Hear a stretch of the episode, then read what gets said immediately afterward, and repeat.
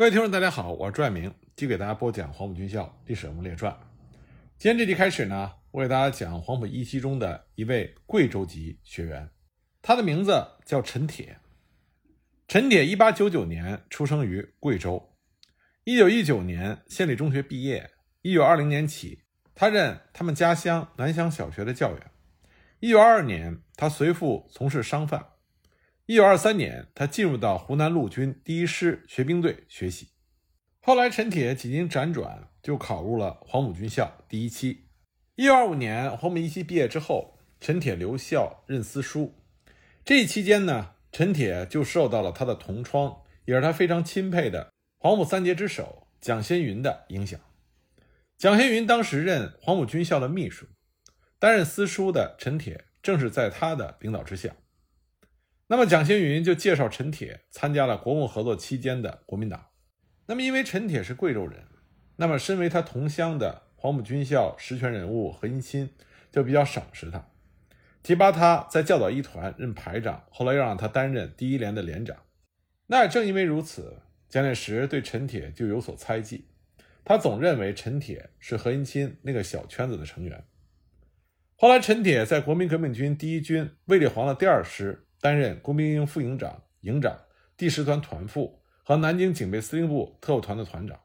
深受卫立煌的赏识。卫立煌也把陈铁当做自己的亲信。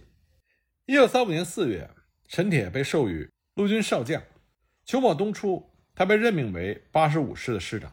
八十五师后来是一支抗日劲旅，在陈铁的率领下，在抗日战争初期屡立功勋。而且呢，这支劲旅。是由贵州人组成的。那么这里呢，我就给大家简单介绍一下八十五师的历史。八十五师是国军中一支很有战斗力的基本部队，它的前身可以一直追溯至护国护法时期，前军总司令王文华所率领的前军第一团，也就是前军的初始。贵州在民国军史上出现过一些重要的人物，像王文华、袁祖明、彭汉章。王天培、何应钦、古正伦、李申等人都是出自于这支部队。一九一六年六月，前军第一团在护国军右翼东路司令王文华的率领下出师讨袁，这就开始了这支老牌前军部队转战南北的传奇经历。护国之役之后，段祺瑞为前军为暂编第一师的番号。当时第一师下辖两个纵队、四个团，一纵司令李彦斌。辖二团团长王天培和四团团长何应钦，二纵司令袁祖明辖一团团长由袁祖明自兼，三团团长是胡英。在一九一七年的护法之役中，孙中山又委任王文华为前军总司令。到了一九二四年底，第一师这支老牌的前军队伍，在王文华、袁祖明两任总司令的接力率领下。逐渐就发展为李绅的第一师、彭汉章的第二师、周锡成的第三师、何厚光的第四师、袁祖明直辖的三个独立旅，还有就是王天培陆军暂编第九师，一共是六个师，成为当时全国已经初具实力的一支重要的武装。一九二六年，国民革命军兴师北伐，驻留在川鄂、川湘、川黔一带的前军各师响应北伐的号召，各自派代表到广州接洽。表示愿意参加革命，出师北伐。广东革命政府按照与前军各师接洽的先后，委任彭汉章第二师为国民革命军第九军，王天培陆军暂编第九师为国民革命军第十军，周锡成第三师为国民革命军第二十五军，李申第一师为国民革命军暂编第七军，袁祖明直辖的前军第四师以及三个独立旅任革命军北伐左翼总指挥。那么，参与北伐的前军各师都有着不凡的表现，特别是王天培率领的第十军，在北伐中更是一路的高歌挺进。然而呢，前军将领袁祖明、何厚光、彭汉章、王天培，先后在残酷的军阀派系斗争中被对手们设计所杀，所属各部也就随即被肢解。北伐还没有成功，建成势力的前军已经相继解体，成建制存活下来的前军部队。就只剩下李申和周锡成所属的两个军。一九二七年一月，李申暂编第七军又被改编为国民革命军第四十三军。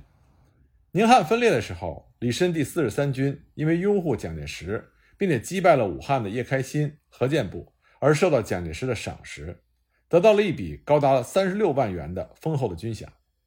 这让欠饷已久的四十三军官兵们着实美了一回。稍后呢，在蒋介石的直接干预下，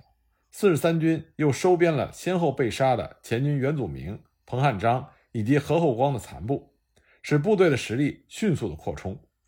北伐期间，四十三军更是天赐良机，在富庶的两湖地区驻留，那么部队以战养战，得以不断的发展和壮大。北伐结束之后，李申的四十三军无战可为，也就失去了在两湖地区驻留的条件和理由。那么又由于前军其他将领先后被杀，这也让李申惶恐莫名，因此呢，他急于返回贵州老家，图谋生存和发展。当时正是周锡成率领着二十五军主持前政，踌躇满志的周锡成励精图治，大刀阔斧，提出了一系列促进贵州经济和社会发展的有效措施，也就迎来了贵州自辛亥革命以来少有的社会稳定和经济持续发展的大好时期。贵州历史上的第一条公路、第一辆汽车、第一所大学、第一个发电厂、印刷厂、造币厂、化工厂。这些诸多的贵州的历史第一，都是在周锡成主持前政的时候诞生的。一九二八年十月，李申在滇军的帮助下，率领四十三军回师贵州。那么，一九二九年四月，为了争夺贵州的统治权，李申、周锡成之战正式爆发。战斗中，双方的主帅亲临前线，倾尽全力，势在必胜。结果是四十三军、二十五军。这两支实力仅存的老牌贵州部队两败俱伤。激战之中，恃才傲物的周锡成亲自上阵，他无遮无拦地站在写着“斗大”的“周”字的旌旗之下进行指挥。结果呢，在黄果树瀑布以西的吉巴坎高地争夺战中，被子弹击中负伤，仓皇之中坠河而亡。那么，周锡成的部署得知周锡成阵亡的消息之后，随即溃散。李申部在大战之中也被拼成了强弩之末，仅以小胜入主省城。李申呢，在当了仅仅十八天的自任省长之后，就被周锡成的部下毛光祥、王家烈反攻，被逐出了贵阳。败落之后的李申被迫亡命香港，后来贫命交加，死于九龙。李州之战对于贵州是一种摧残，一年多的兵祸。使得刚刚得以休养生息的贵州社会和经济遭受到了重大的破坏，全省范围内百业凋敝，人力、财力、物力俱损，人民的生活苦不堪言。那么李绅败亡之后，曾经强盛一时的四十三军溃散为数股，其中主要的几股残部都散落在黔东、黔东北地区。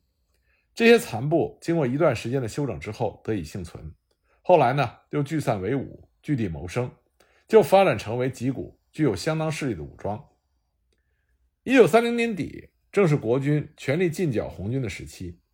已经在同仁一带形成势力的原来四十三军第一师副师长谢斌，看准这个时机，联络几个原来贵州陆军讲武学校的同学，商量着重组这支老牌的贵州部队。这几个同学呢，都是何应钦任贵州陆军讲武学校校长时的弟子。大家协商一致，推举原来四十三军第一师参谋长陈宏远到南京，向时任国民政府军政部长的何应钦当面表达了愿意出面联合原来四十三军残部重组一支部队的愿望。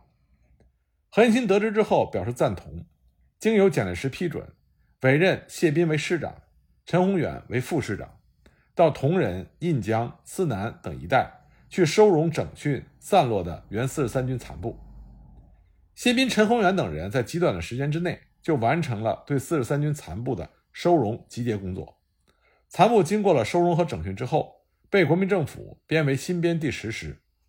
当时该师下辖三个旅、六个步兵团，关佐士兵近万人。整训完毕之后，经何应钦派员点验，拨给了开拔费八万元。新编第十师就调赴鄂南的通城、通山、重阳一带，参与国军对红军的围剿。一九三一年，新十师被正式编为陆军第八十五师，并且在新饷装备上得到了补充，正式编入国民政府正规部队的序列，他们就有了国军的正式名分，并且成为了一支具有相当实力的部队。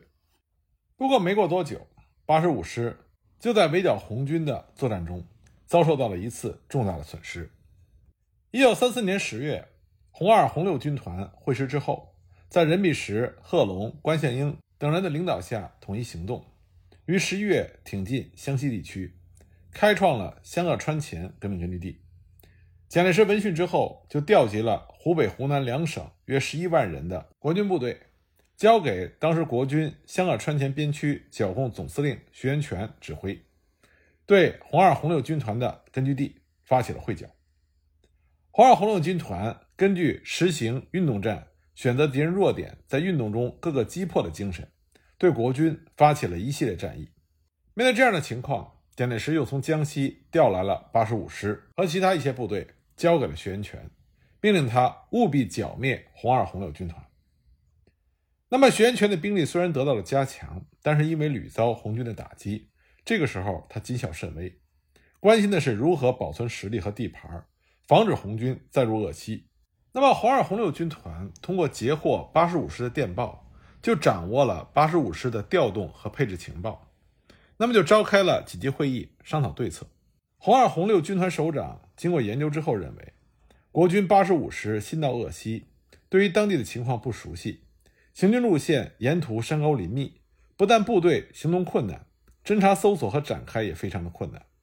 而鄂西其他的国军分守在几个县城和较大的集镇上，期间空隙很大，有利于红军隐蔽穿插，因此决定利用八十五师的弱点，集中主力。以伏击或者截击的手段，将其歼灭于运动战之中。为了麻痹国军，并给八十五师造成错觉，八月二日，红军一部突然向沙道沟附近佯动进军。徐源泉得到报告之后，果然中计，认为红军准备打击他派往沙道沟的两支部队，所以慌忙下令这两路部队停止行动，严加戒备。而行进中的八十五师。也得到了红军向沙道沟方向进军的情报，因此八十五师师长谢斌判断红军打击的目标不是八十五师，所以他就放心大胆地按照原来的计划向李家河继续前进。八月三日凌晨，进至沙道沟附近的红军突然改变方向，沿着一条山中的捷径折向西南方向，一路急进，于八月三日上午十一时，赶在八十五师之前。就到达了板栗园东南的利福田谷地，埋伏起来。这个地方位于板栗园和李家河之间，是一个长约十五里、宽不足一里的狭长谷地，两边山势陡峭，森林茂密，是一个理想的伏击战场。这也是红二军团战斗过的地方，群众基础很好，当地群众主动为红军封锁消息、传递情报、掩护和配合红军的行动，因此呢，红军的行踪完全没有暴露。国军八十五师进至板栗园之后，看见赶集的群众来来往往，觉得一切正常。再加上侦察分队从李家河返回报告说，板栗园至李家河沿途道路畅通，一二三旅也已经抵达了李家河一线，所以八十五师师长谢斌据此判断红军距离尚远，所以就命令麾下的部队迅速赶往李家河和友军会合。十二时左右，八十五师按照五零一团。特务营、师司令部和五零五团的行军次序，就进入到了红军的伏击圈。红四师首先向国军开火，将国军的五零一团紧紧地压制在谷底。与此同时，红六军团十七师赶到战场，从红四师的侧翼加入战斗。红军居高临下发起了多路突击，将国军截成数段。国军的五零一团很快就被歼灭于三林沟谭家岩地区。国军师长谢斌闻讯，随即命令残部匆忙地展开，命令五零五团主力向八里河高地进攻，特务营五零五团一部向莫家坡高地进攻，企图夺取制高点之后固守待援。当国军的特务营和五零五团一部爬到距离莫家坡山顶四十米的时候，遭到捷足先登的红六师的迎头痛击，很快就被全部消灭。谢斌一看形势不好。只能一面率领残部收缩在八里河高地一个土围子里负隅顽抗，一面向李家河、沙道沟等地的国军求援。但是各处的国军都害怕红军围点打援，加上他们和八十五师派系不同，都不愿意发兵救援。红二、红六军团为了尽快的结束战斗，命令参战各部协同发起猛攻。激战到深夜，红军发起冲锋，将八十五师师长谢斌击毙，残敌纷纷举手投降。战到晚上十一时，红军全歼了国军八十五师师部，另两个团又一个营，俘虏了一千多人。缴获枪支近千支，迫击炮六门，弹药六百多箱。战斗结束之后，红二、红六军团返回了根据地。那么八十五师受此重创，只能撤出对红军的围剿，到后方进行整补。对于这样一支比较有战斗力的部队，军中不可一日无主，所以经顾祝同和蒋鼎文保举，蒋介石命令当时任八二三师副师长的陈铁接任八十五师师长。之所以把陈铁调到这支以贵州人为主的部队，原因很简单：一，陈铁是贵州遵义人，能够被贵州军人所接受；二呢，陈铁是黄埔军校一期生，参加过东征北伐，也讨伐过福建事变。这个时候，蒋介石对他是信任的。但是，陈铁接任之路并不容易，他最大的阻力就来自于对师长大卫有野心的八十五师的参谋长刘竹明。当八十五师围剿红军遭遇惨败的时候，刘竹明正在南京陆军大学高等教育班进修。他得知谢斌阵亡的消息，就立刻去见军政部长何应钦，谎称副师长陈宏远失踪，请求回师办理善后。得到何应钦的首肯之后，他到武汉行营主任何成俊处骗得了一张代师长的委任状，迅速赶往八十五师抢班夺权。刘竹明到了部队之后，就开始了积极活动，采取利诱、欺骗的手段，想要联合团营级的干部，拒绝陈铁的任命。那么陈铁自有对付他的方法。作为反制，他一面将刘竹明的所作所为报告给了蒋介石，一面要求副师长陈宏远返回部队共事。对此呢，刘竹明低估了陈铁的能量，他竟然当面威胁陈铁说。我们铺好的床，谁来睡都不行。一看陈铁毫无畏惧，他又集合部队示威，甚至扬言陈铁要当师长，他就把部队拖去投靠桂系。陈铁深知刘竹明工于心计，心狠手辣，为了利益无所不用其极。为了挫败对方的阴谋，陈铁视察驻地，和官兵沟通感情，在争取到代参谋长毛孟先以及多数下级军官的支持之后。立刻把部队带到了四川万县整训。刘竹明对此极为愤怒，也策划把部队拉走。陈铁一看刘竹明不知悔改，所以就釜底抽薪，将其亲信的团营级干部一网打尽。刘竹明仍然不死心，还要做困兽之斗。这个时候，八二七师师长孙元良奉蒋介石的命令，突然出现在他的面前，将仍然搞不清楚状况的刘竹明逮捕。随后将其押往宜昌，交给军事法庭审判。陈铁掌控了八二五师之后，对部队的干部进行了大换血，建立了以贵州子弟为主体、以黄埔军校毕业生为各级领导层的部队。为了让八十五师适应现代化的战争，他成立了军事训练队，特聘德国顾问威尔克进行严格的军事教育。为了挽回刘竹明给部队造成的负面影响，陈铁整治军纪。树立个人威望，在得到了中央政府拨给的新式装备之后，八十五师士气高昂，面貌一新，成为当时二十个整编师之一。抗战爆发之后，八十五师从驻地蚌埠出发，北上抗日。在河北沧州火车站登车之前，陈铁集中了官兵训话，他慷慨激昂地指出，在中华民族生死存亡的关键时刻，抗御外侮，保家卫国。是每一个中国人的神圣使命。在谈及日寇所到之处屠城杀戮、奸淫掳掠、无恶不作的时候，陈铁动容的高声问道：“谁无父母子女？谁无兄弟姐妹？谁不是父母所生所养？沦陷区的同胞和我们一样，都有自己的亲人。如果我们不奋勇杀敌、驱逐倭寇，那么沦陷区的同胞今天不幸的遭遇，明天就会轮到我们的身上。”陈铁的话感染了全师的官兵，听者无不为之义愤填膺，同仇敌忾。随着一声令下，八十五师怀着保家卫国的一腔热血，登上了北去的列车。那么陈铁率领八十五师北上，他归属于他的老长官卫立煌的麾下。在卢沟桥事变爆发之后，日军大举的侵犯华北，在占据火力优势的日军面前，准备不足的华北国军只能被迫采取守势来阻挡日军的侵略步伐。八月八日，日军独立混成第十一旅团对于拥有绥察之前门、平津之后户、华北之咽喉、冀西之心腹之称的南口发起了猛攻，结果遭到汤恩伯率领的国军十三军顽强的抵抗。但是，随着日军第五师团的继续投入，汤恩伯的十三军已经很难支撑下去。就在这个时候，一支国军部队出人意料的由涿州北上突袭北平。结果把正在全力进袭南口的日军部署全部打乱，并且一度引起了位于天津的中国驻屯军司令部的恐慌，急忙调兵堵截。这次突袭有力地支援了在南口作战的友军主力。那么，这支给日军造成严重威胁的国军，就是卫立煌率领的十四军。